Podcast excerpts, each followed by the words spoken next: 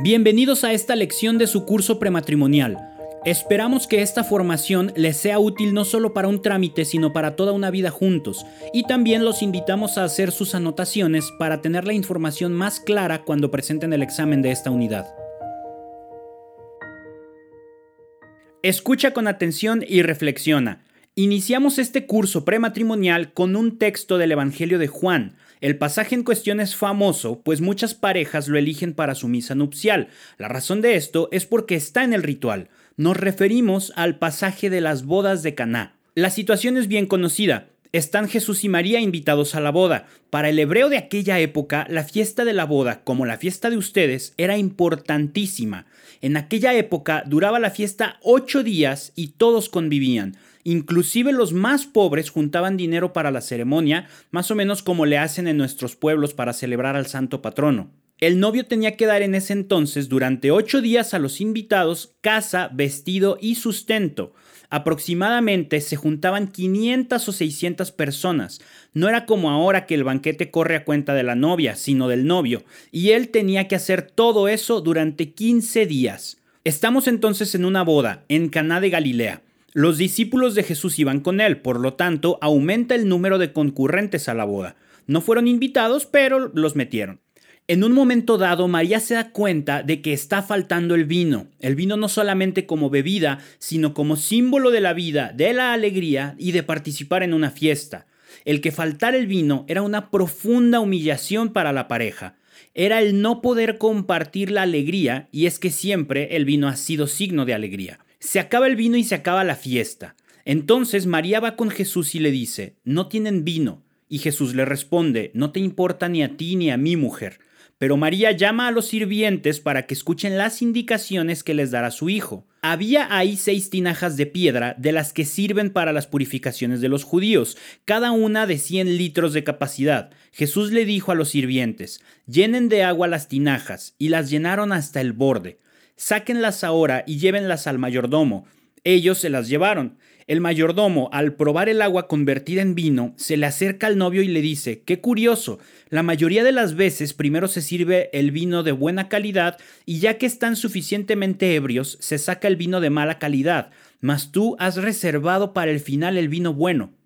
¿Qué implicaciones tiene este texto para la introducción al curso? ¿Y por qué queremos comenzarlo así? Reflexionemos un poco con base en el texto y obtengamos algunas enseñanzas útiles para nuestro propósito. Primero, a toda boda están invitados María y Jesús. Como sugerencia, les proponemos que inviten a María y Jesús. Lleven la primera invitación a la iglesia que les quede cerca e inviten a su boda a Jesús y a María. Ellos estarán presentes si ustedes los invitan. La primera invitación, como una atención de cariño y de delicadeza, que sea para ellos que los primeros invitados a su boda sean ellos. Después vendrá todo lo demás, pero que ellos ocupen el lugar preponderante. Es curioso que el Señor hace el primer milagro, precisamente su primera manifestación de poder, en una boda y cambiando el agua en vino. ¿Por qué el agua en vino? El Señor Dios quiere que durante toda su vida de matrimonio sean ustedes felices, que gocen de su vida de matrimonio, por lo tanto, que gocen de su sacramento, es decir, que no se les acabe el vino. 2. Cristo, el hombre Dios, el Hijo de Dios, pudo haber llenado inmediatamente de vino las tinajas vacías, pero no quiso que fuera así. Primero les dijo a los sirvientes, llénenlas de agua. Pero resulta que llenar una tinaja de 100 litros seis veces resulta en 600 litros, lo que equivaldría a ir por lo menos 240 veces al pozo, sacar el agua con la cubeta, llenarla y regresar. ¿Por qué no hizo el milagro de manera inmediata? Podría haberlo hecho, una explicación es que Jesús siempre quiere la colaboración humana, como en la multiplicación de los panes. Él va a intervenir, Él va a estar en su matrimonio y en su vida si ustedes lo invitan, pero les pide su participación, pide la generosa participación de ustedes. De otra forma no hace nada, y la primera participación ya la dieron al atender a este curso. El sacramento para el que ustedes se están preparando no es algo mágico. Si ustedes no presentan su riqueza humana, no podrá transformar nada el Señor a través del sacramento. Si ustedes no presentan su amor con toda la intensidad que tienen y no procuran incrementarlo, por ejemplo, si la tinaja está a la mitad, Cristo transformará la mitad. Si va subiendo ese nivel, será la plenitud de su alegría y será la plenitud también de su mismo sacramento.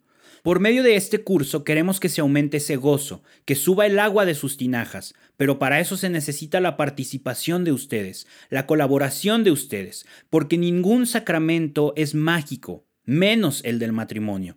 Por eso la preparación de su amor, en su gozo, en su alegría, y para que no les falte todo esto durante toda su vida, que el Señor esté presente desde ahora que iniciamos su preparación matrimonial. Y tres, tal vez en algún momento de su vida o de su matrimonio empiece a faltar la alegría, el entusiasmo, el cariño, el empuje o el amor. En pocas palabras, tal vez en algún momento de su vida o de su matrimonio se les empiece a gastar el vino, la alegría de vivir juntos, de responsabilidad. Acérquense a Dios y díganle, Señor, se nos está acabando el vino. Y volverán a recibir ese vino de gracia, ese vino de amor, ese vino de entusiasmo que el Señor les quiere dar y que ya les está dando. Hechas estas reflexiones, queda clara la razón de haber elegido este pasaje para introducirnos al curso. De corazón, deseamos que apuntale las bases de preparación al matrimonio, que en él encuentren herramientas para conocerse mejor, disponerse espiritual y litúrgicamente. Advertencias a las parejas. El paso que van a dar al contraer el sacramento del matrimonio es uno de los más importantes de toda su vida. Es un llamamiento, una verdadera vocación por la que el Señor y ustedes quieren formar una familia feliz, comprometerse para luchar y esforzarse en no ser dos, sino una sola carne. Es también un acto eclesial, y por eso se tienen que hacer trámites previos a la celebración del matrimonio. No tomen estos trámites que van a ser como un obstáculo, ni como burocracia, sino como un modo de ayudarles a favor de la estabilidad de su familia. Al iniciar este curso hay que tener en cuenta algunos factores. Actitudes básicas. Vivencial. No se trata de recibir teorías o comunicar ideas, ya estamos cansados de teorías. 2. Participación.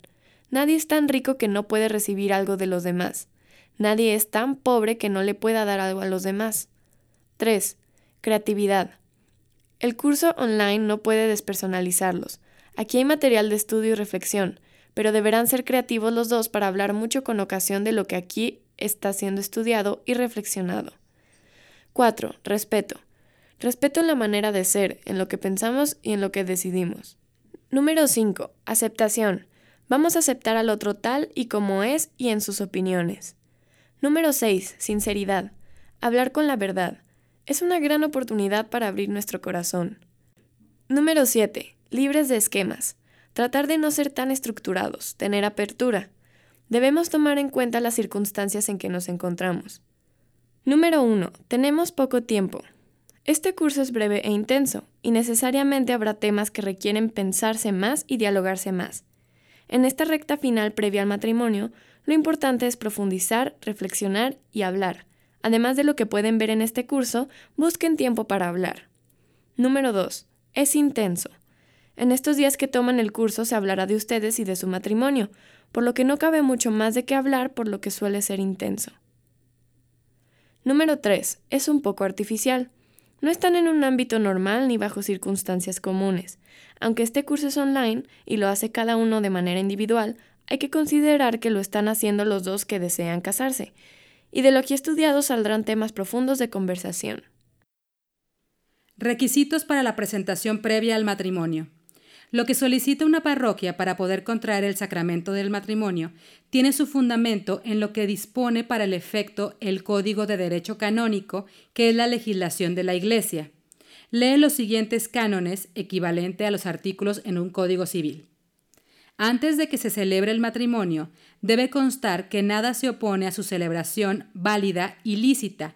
Catecismo 1066.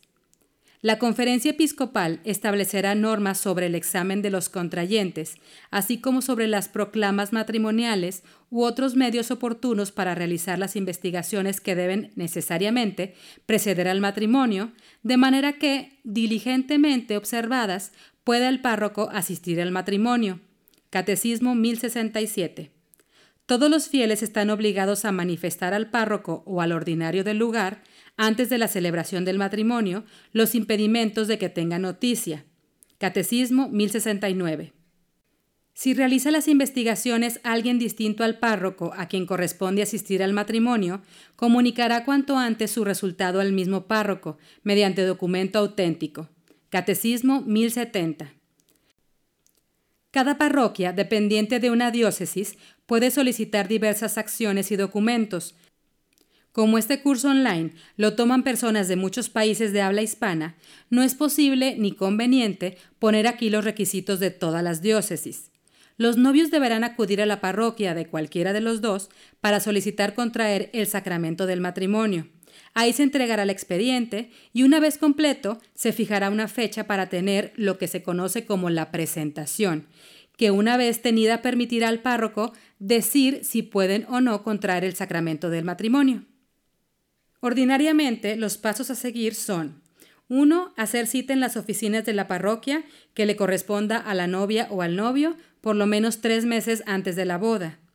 2. El día de la cita deberán presentarse el novio y la novia acompañados de dos testigos cada uno. Los más indicados son sus papás, también pueden ser familiares cercanos.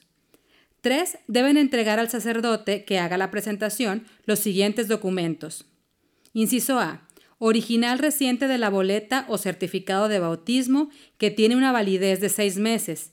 No hay que confundir este documento con el acta de bautismo.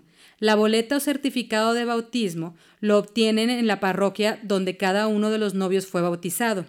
Si el bautismo se hizo en un templo no parroquial o en un hospital, deberán acudir a la parroquia que corresponde al territorio donde se desarrolló el bautismo. Si no aparece en ningún lugar, hay que acudir a las oficinas del obispado. Inciso B. Fotocopia de la boleta de confirmación. Inciso C. Comprobante del curso prematrimonial.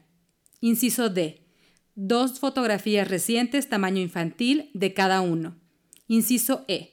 Copia fotostática del acta de nacimiento. Inciso F.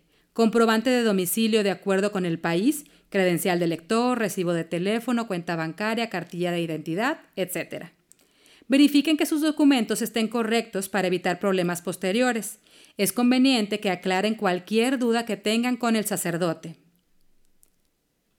4. Si los novios quieren casarse en un templo que no es su parroquia, lo pueden hacer, siempre y cuando hayan cumplido con los requisitos que se les solicitan en este documento y el párroco donde han hecho la presentación lo autorice. 5. En la parroquia donde se presentaron se les dará una autorización por escrito aproximadamente un mes después de la presentación. Esta autorización la deberán presentar inmediatamente en la iglesia donde se van a casar. 6. Toda la documentación quedará archivada en la parroquia donde hicieron la presentación, pues ahí se hará una anotación marginal en el libro de la parroquia señalando que contrajeron el sacramento del matrimonio. 7. Si el matrimonio lo van a celebrar en otra ciudad o diócesis, son necesarios otros trámites. En este caso, hay que preguntar en la parroquia. 10 falsas razones para casarse y equivocarse. Hay 10 falsas razones por las que una persona puede casarse según recoge el filósofo Tomás Melendo, uno de los mayores especialistas en la persona y la familia, en su libro Asegurar el amor antes y durante el matrimonio. El libro lo ha escrito junto a su mujer, la también filósofa Lourdes Milán Puelles, y señalan 10 errores que, según apuntan, son mucho más frecuentes de lo que pudiera parecernos. Para esta pareja, un matrimonio feliz no es resultado del azar. La vida conyugal será lo que él y ella hayan sabido construir día tras día. Para llevar a buen puerto el matrimonio no basta el corazón. Hay que poner también la cabeza y aprender juntos a superar diferencias y sacar provecho a las dificultades. Su libro pretende ser una ayuda para asegurar el amor, sorteando los inevitables, pero a su juicio, fecundos escollos que la vida en común siempre presenta. Este es el decálogo. Número 1. Atender solo al atractivo externo de la pareja o incluso al dinero, posesiones y vida social, olvidando o no dando importancia a aspectos más decisivos como su carácter, su personalidad, sus defectos y virtudes, los intereses comunes y su concepción de la vida. Número 2 idealizar sus virtudes sin caer en la cuenta de qué partes son el fruto de nuestro propio enardecimiento romántico, no del todo realista. Número 3. El miedo a quedarnos solos o a hacer el ridículo. Número 4. el afán de independizarse respecto a los propios padres. Número 5. La honra de afirmarnos ante la negativa de nuestros padres a la relación que queremos mantener. Número 6. El miedo a interrumpir un noviazgo oficial y socialmente alentado. Número 7. El terror al escándalo cuando la chica queda embarazada. Número 8. Casarse con alguien por la compasión que produce su situación y pensando que así le podremos ayudar. Número 9. Pensar que el matrimonio puede ser un remedio para las propias anomalías psicoafectivas. Número 10. Buscar en el marido un futuro padre y en la mujer una futura madre exclusivamente. Cuestionario de motivos matrimoniales. Con toda sinceridad escribe lo que se señala. Luego de hacerlo deberás compartir tu escrito con quien deseas contraer matrimonio. Será interesante ver si coinciden o no las apreciaciones que tienen tanto el uno como del otro. Pregunta 1. Las tres razones por las que me quiero casar con, aquí escribes el nombre de tu pareja, son las siguientes. Pregunta 2. Me parece que, escribes el nombre de tu pareja, se quiere casar conmigo por las siguientes tres razones. Pregunta 3. Considero que las tres mejores cualidades que poseo son... Pregunta 4.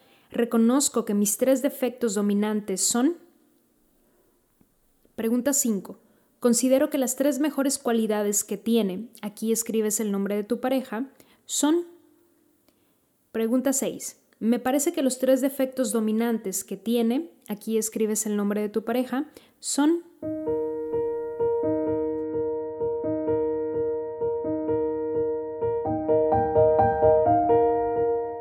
Felicidades, han terminado una lección más de este curso prematrimonial. Les recordamos que deben darse de alta en la página de encuentracurso.com para tener acceso a todo el material de acompañamiento. Además, ahí mismo podrán presentar el examen de cada unidad y al terminar el curso solicitar su certificado final.